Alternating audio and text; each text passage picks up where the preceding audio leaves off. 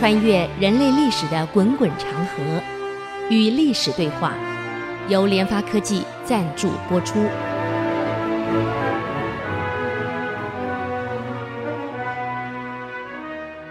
这里是 IC 之音竹科广播 FM 九七点五，您所收听的节目是《与历史对话》，我是刘灿良。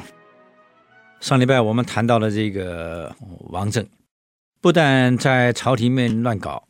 现在想一想，他又想立战功。这一年，明英宗是二十三岁。那么，英宗为什么敢去北伐？因为从小王政就给他演骑马打仗。小孩子哪个不想玩这个？哪个假的箭，快快快快，还好玩呢、打来打去好玩。我们小时候成长都知道，拿着假的枪的，砰砰砰砰嘛，好玩嘛。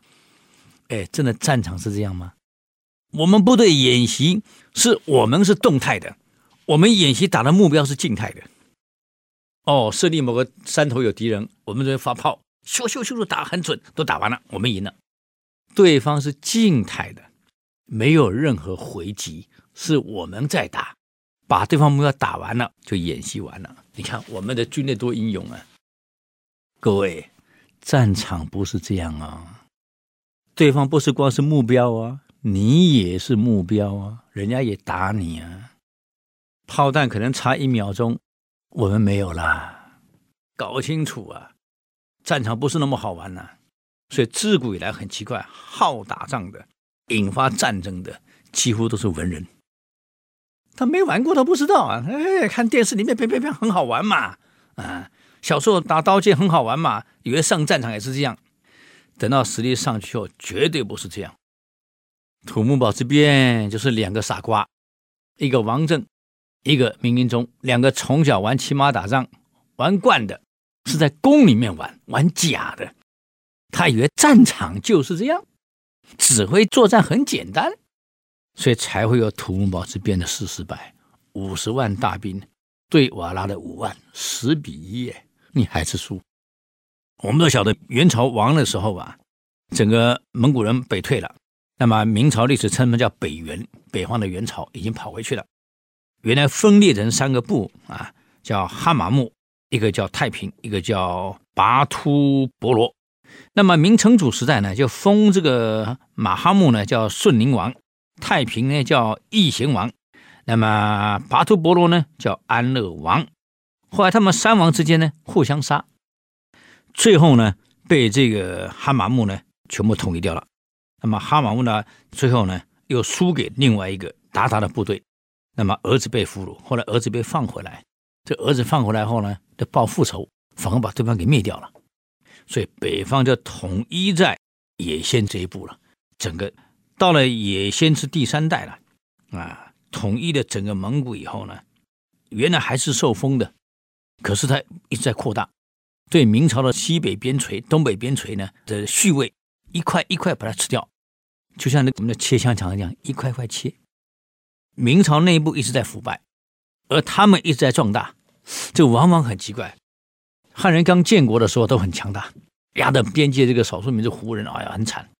可是胡人被欺压后呢，逐渐在改变，在壮大，而治理中国内部呢，传了一代，传两代，传三代，腐败掉了，早就不行了。那么当时这个也现在开始扩张版图，他玩两个手法，一方面扩张版图。一方面每年派人来进贡，那么汉人的王朝有个特征，只要你来进贡呢，一定是回报多于你所进贡的，安抚嘛。那么这个时候呢，野心就发现个一个问题了，我派去的人，这个明朝是按人头给赏，所以他每年越派越多，从派二三十个到派两三百个，我干脆派个三千人过来，而他很贼哦。原来献贡都是好东西，后来就干脆蒙古呢，他就把那些老弱的马匹已经不能用的整批贡献给明朝。他为什么敢这样做呢？他把跟明朝互动过程当中，早就把明朝官员收买了，把朝中的虚实探得清清楚楚。也先知道了，明宗九岁继位，根本没什么能耐，都听王政的。而中国历代王朝，只要太监一掌权，腐败，绝对是腐败。朝廷一腐败，制度就完了，体制会乱崩溃，体制崩溃，社会就会崩溃，经济跟着崩溃，国防就跟着崩溃，因为没钱打不了仗了嘛。这连续社会一崩溃，经济很难发展，经济跟着崩溃，经济崩溃，国防一定崩溃啊。那为什么这三个会崩溃？因为体制崩溃了。这王政这一搞，整个体制崩溃，所以整个问题野心掌握的清清楚楚啊！哎呀，原来你不行啊，就让你更不行。每年派三千人来，然后虚报五千人，明朝给一大堆黄金，拿回来正好可以充国防需用。拿明朝的钱来建设我的国防，送给明朝的是那些老弱的马匹，根本不能骑，人骑上去马都会倒了。这个是慢慢演变成了明朝发现不对了，你怎么可以来那么多人呢？越来越觉得不对了，所以礼部尚书呢就给上面回应了：这胡人一定有诈。故意派个三五千人来，原来刚开始是一二十个人来献贡带马匹来，变成一两百个，现在发现来多少我们赏多少，干脆来个五千人。请问这五千人到京师你怎么接待？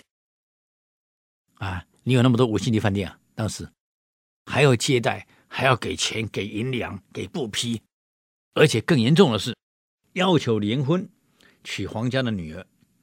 下面的官员居然答应了，为什么？被贿赂了嘛？哎呀，这排场没问题，这我来啊！我保证皇上把这个孩子嫁给你。联姻，拍胸脯，整个报上去。这个王政这个人呢，说他糊涂归糊涂啊，他有时候也还蛮精的。你看，好小子，你蒙古人故意来个三五千人啊，你来捞本啊？那个马匹我看了根本不能骑。后来知道，下面人又答应要联婚，他报告皇上拒绝，拒绝婚姻，这拒绝的野心真没面子啊！还有，我讲过了，每一年告诉你只能来多少人，超过的人一概不给。送来的马匹，你既然送你来，我要回敬，按照马匹来的这个马匹的功能质量，我回敬多少？啊，这也没错啊。王帝这样讲没错啊，可这样一来，野心觉得蛮没面子了，发火了。既然发火了，又了解的明朝的内部已经腐败到这种程度了。你看腐败几年了？从九岁继位，腐败到二十三岁。哎，你不要看腐败十四年呢，一个国家腐败十四年不得了啊！啊，野心你搞得很清楚了，分三路。进军明朝，啊，结果这样呢？我们休息一下，等会再回来与历史对话。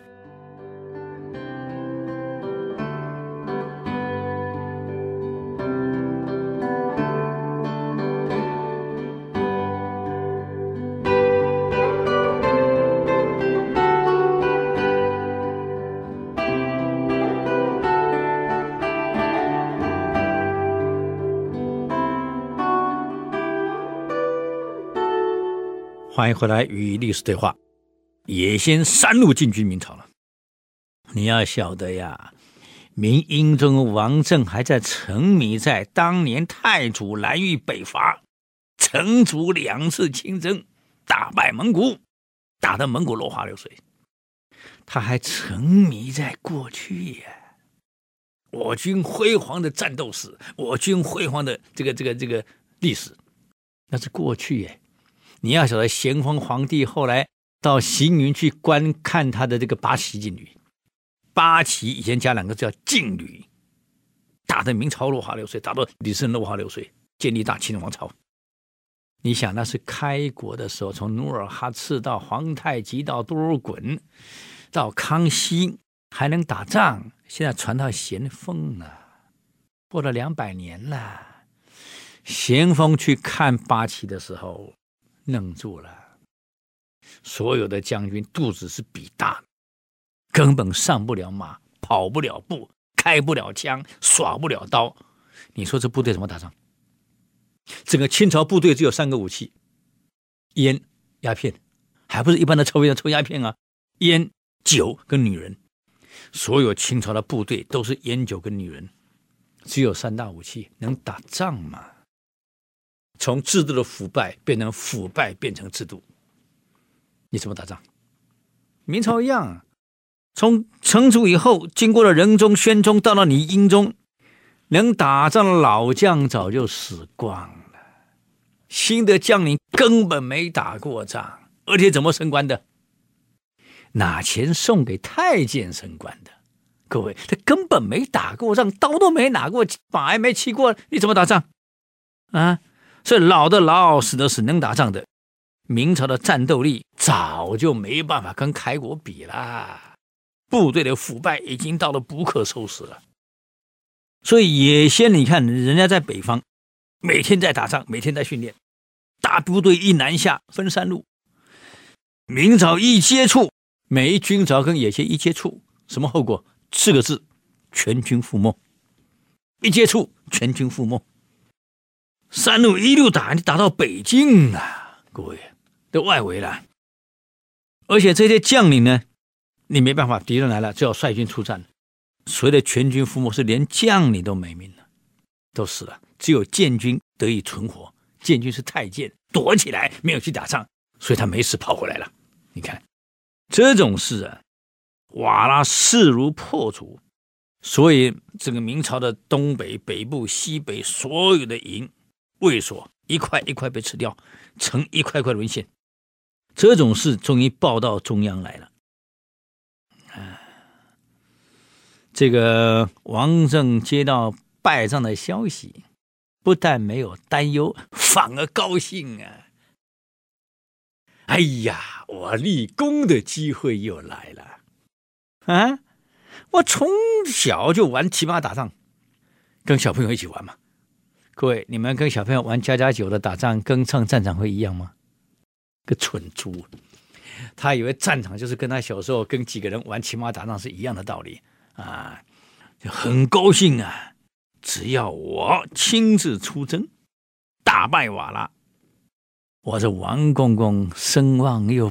不可同日而语了，你们诸将都输了，还得靠我王政呢。哎，你们输得好，就是你们输了，就是该输。只有我来才会赢，好得意呀！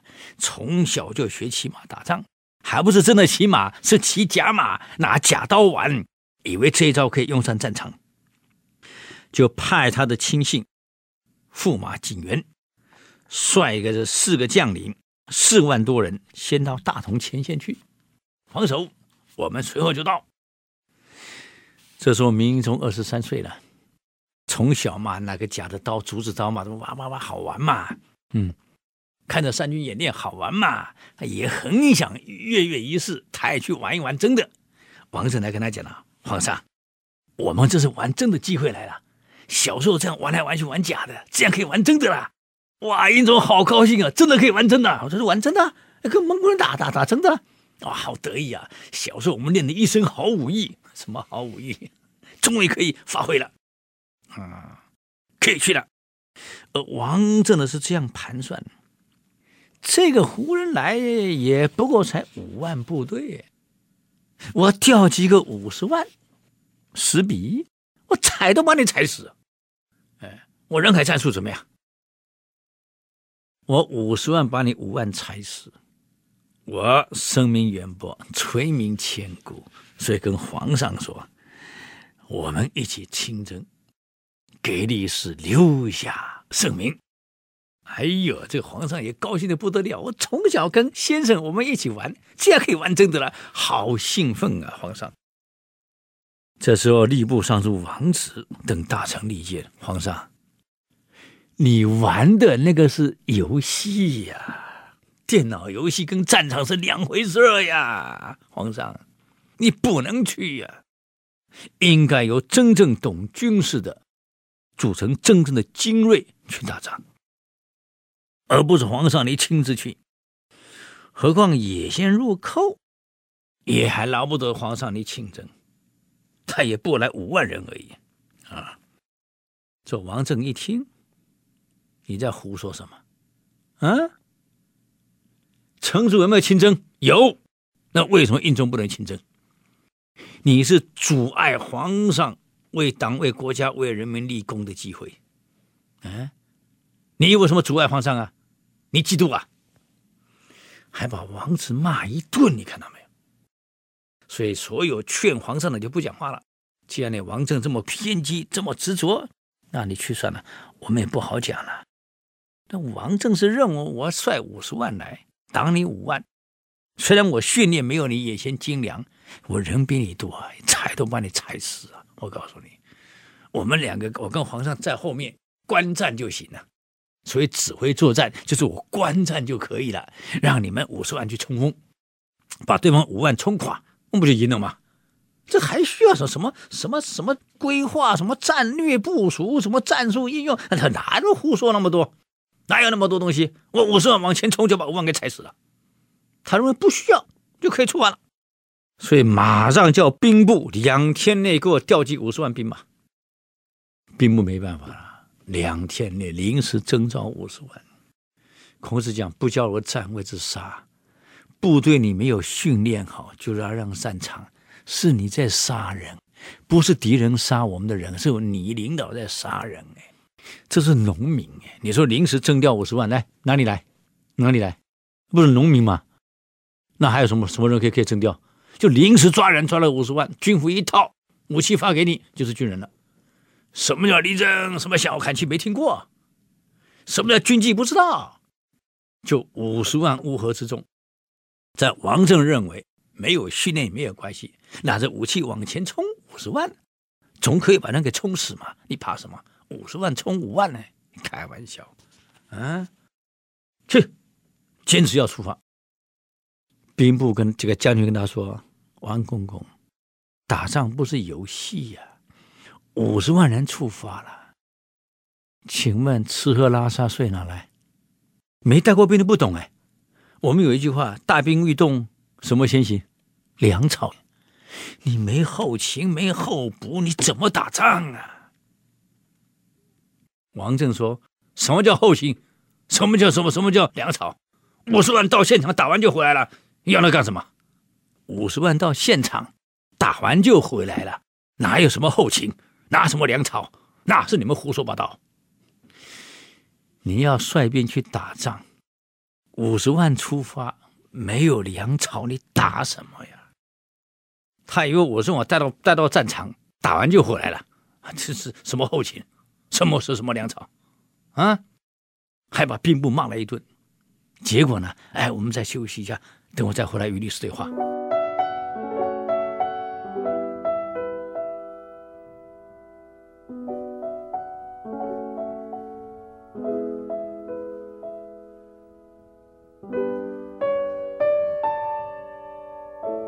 欢迎回来与历史对话。我们刚刚谈到打仗了。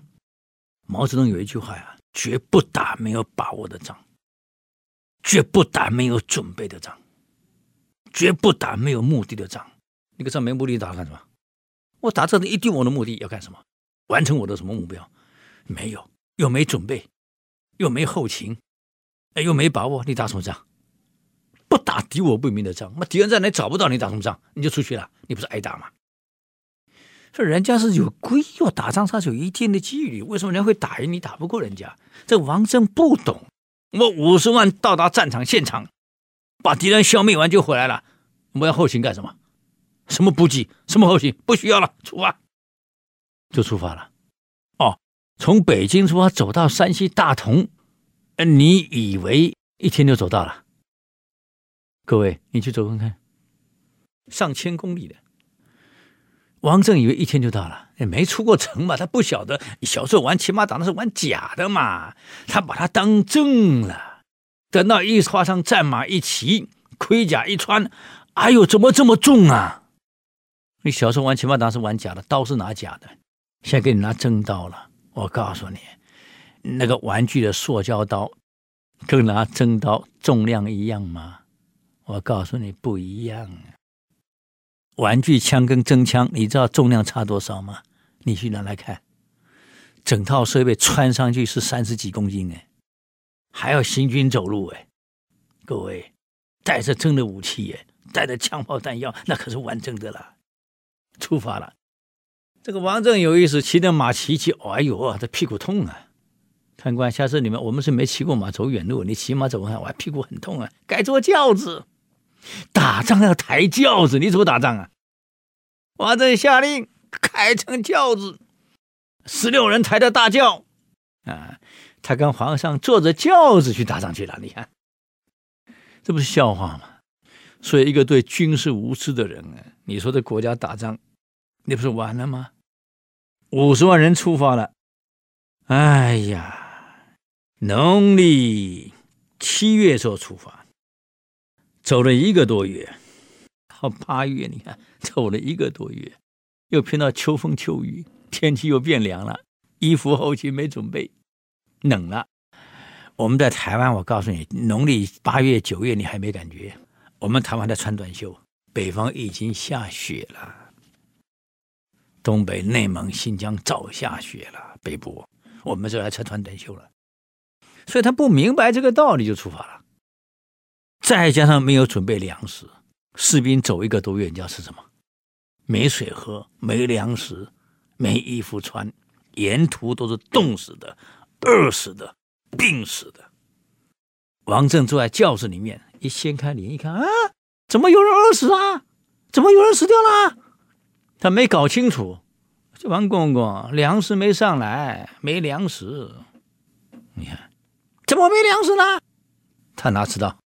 那没后勤，哎，就这样，五十万部队匆匆忙忙一路走，还把各部会的首长全部强迫参加，要观看王振跟皇上怎么消灭蒙古人的，啊，所以各部会的首长全部通通参加，六部的尚书一个不能少。等到一动一旦出了四十万呐。整个部队乱成一团，请问怎么指挥？你王正没指挥过，坐在轿子里面能指挥部队？你拿什么指挥？而且五十万部队一出发，以前不是大马路，路会有很窄，你知道延绵几里路吗？啊，哦，打仗五十万往前冲，哪有那么大广场给你冲？就这样到了大同了。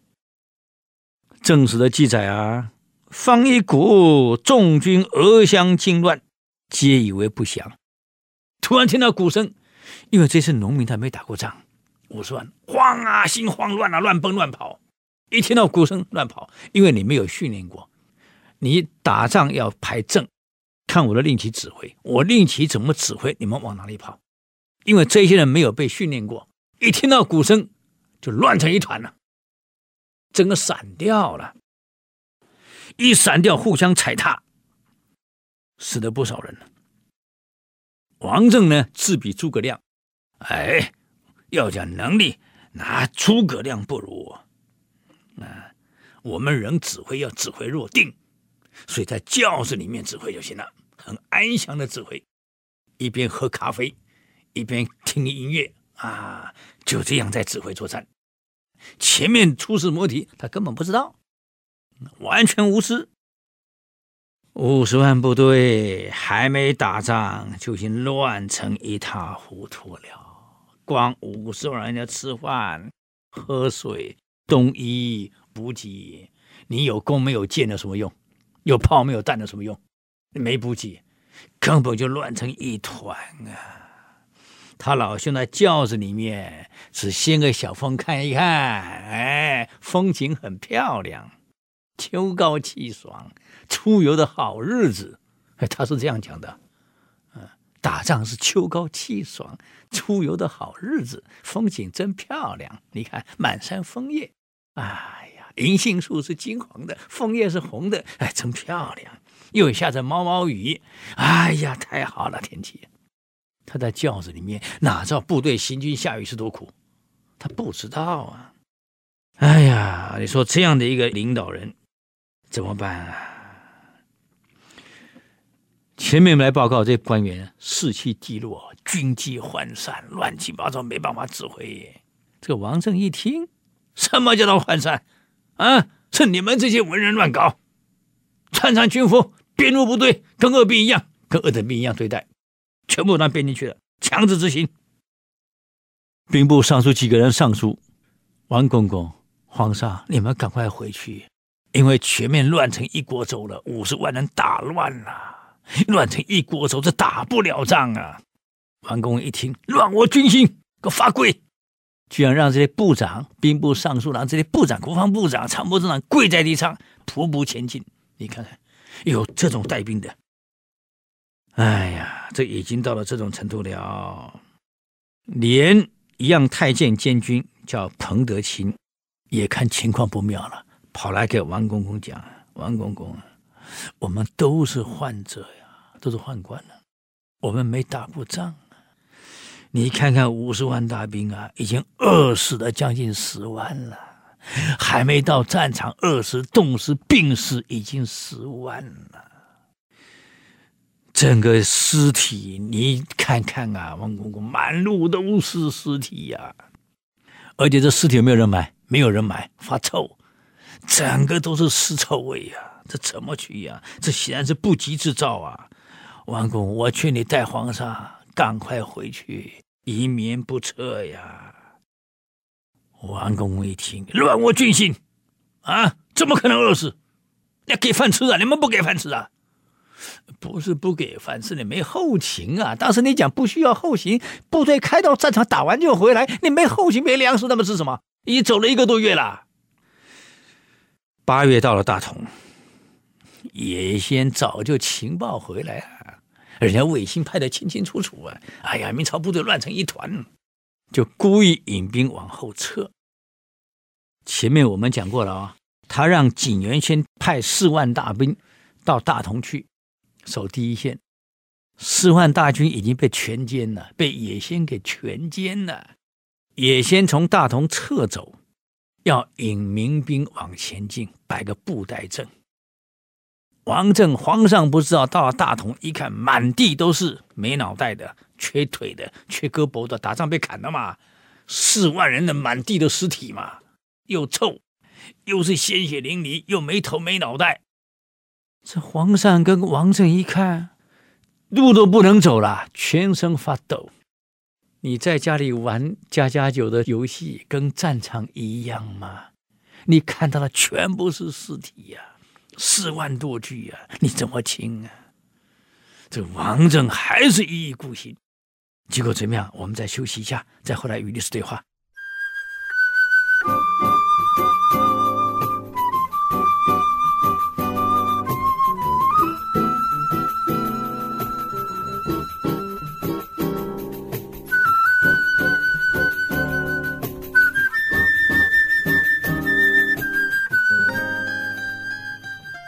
欢迎回来与历史对话，我是刘灿良。刚刚讲到大同，可怜啊，几十万部队饿得要命，渴得要命。那么这时候野先故意退兵，王政很高兴呢、啊。哦，野先看到我五十万大兵，害怕了，退了，告诉英宗，我们乘胜追击，一路进。那么我们前面讲过了。前面几万大兵在前线被消灭的，唯一没有死的就是个建军太监，叫郭靖，躲在草丛里溜回来了，去见王公公，跟王公公说：“王公公，我这条命是捡回来的。你们跟皇上秀说玩骑马打仗，我跟你们一起玩，以为很好玩。我在前线，十万大兵没了。” 我一个人逃回来，那野先可是厉害呀！蒙古人打仗之凶狠啊，不是我们骑马打仗这样子的呀！你玩笑不能开呀！我这小命是捡回来的呀！野先撤退不是怕我们啊，他是故意撤退引我们前进，设伏一举歼灭我们。王公公，你下轿子来，你别老在轿子里面，你下来看看啊！你根本不知道外面发生什么事儿啊！这王正一看是自家人，所以才下来。往外一看，走了一圈啊，断头的断头，断腿的断腿，断胳膊断胳膊，一片的死人，几万人死在那里、啊！因为前面几员带的四万人全被歼灭了，慌了。那个尸臭味，尸体的腐烂，没脑袋，那个死的惨状，他没见过死人啊，第一次看呐、吓坏了。那怎么办？这下王政才开始担心了，怎么办？郭靖说：“趁瓦剌现在撤，我们宣布撤兵。我们也撤，没打败仗啊，回去我们也很好讲啊。瓦剌撤了，所以我们才撤兵啊，这不是很好的借口吗？你干嘛你一定要再进去呢？你看那个惨状，四万人，哎，不到一个时辰就杀光了。你以为五十万能杀多久？”王政害怕了。当场下令撤，才到大同第二天撤兵呢，真干脆啊，撤得真快。哎呀，五十万人原路撤回，啊，要兵贵神速，要快。其实他们的部队原来从北京出来是经过居庸关的，应该往回走，经过居庸关这回来，就不会有事儿了。因为野心要追上你也没那么容易。毕竟还有距离，你赶快就原途撤回来，经过居庸关。真有事，你躲在居庸关里面，蒙古人攻城是不行，野战可以，攻城不行。你五十万守城还是能守，居庸关里面粮食还是有的。可王政这小子为了衣锦还乡，哎，就干脆绕个圈子，先经过我魏州老家，让他们看看。当时别笑我科举没考上啊，啊！我我大学里考没考上，可现在我已经荣归，我是九千岁呢。五十万大兵，于是绕道先到魏州。个笨蛋呐、这个时候你还有一群荣归呀？你看到没有？那个皇上还是呆子啊，还很高兴的跟着走。你看到没有？啊，去给给给给这个王先生回家有面子。他不晓得野先的骑兵速度有多快，他根本不知道。啊，反正坐着轿子嘛，慢慢拖嘛，先到魏州。五十万大兵，哪有那么多路给你走？把那庄稼都踩烂了。嗯，到了魏州，他老兄呢开始搜刮，经过任何地方都要搜刮。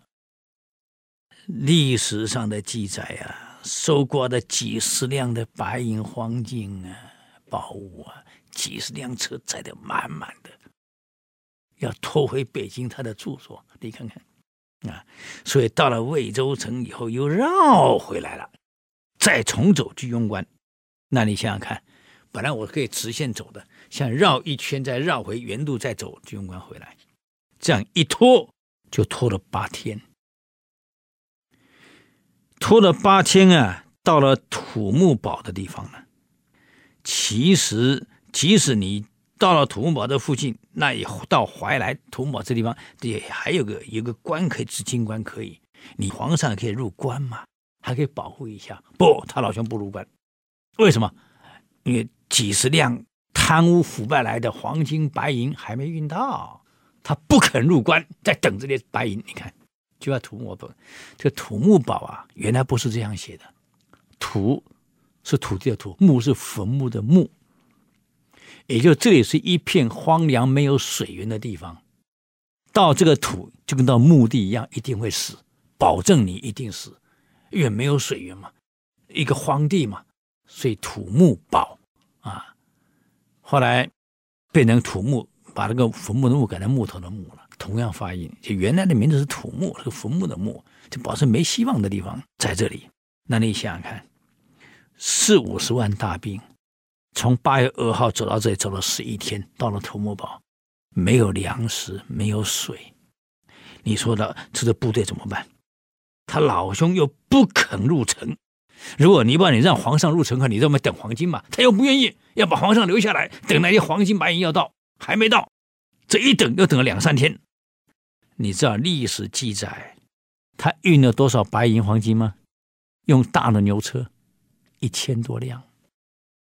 本来以为是几十辆，我查明史是一千多辆。你部队去打仗，你去捞钱，那一千多辆牛车，你就慢慢拉吧。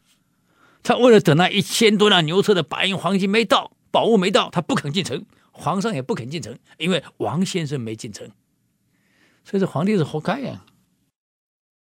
哎，所以就在这个地方，几个大臣又谏言了。王公公，先进城啊！王震一听，你们这些文人不懂军事，都是些腐儒，天天叫我进城，进什么城啊？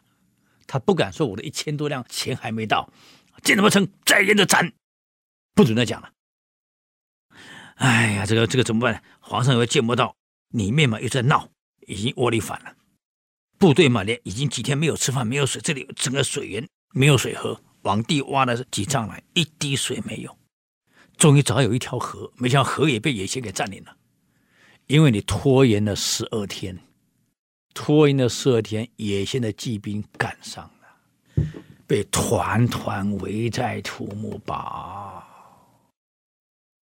围住了。这时候，这一支又渴又饿的部队呀、被困在这里。那么几个将领还算是汉子，为了保护皇上，能突围，开始跟野先打起来了。野先部队也开始进攻了。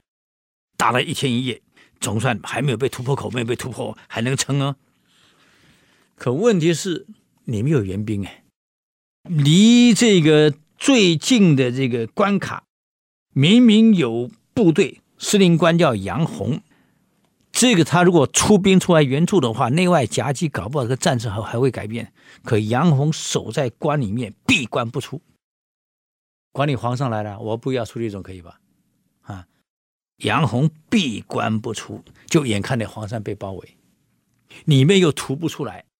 如果杨洪率十万大兵出关，外面杀进去，里面再突出来，还有希望。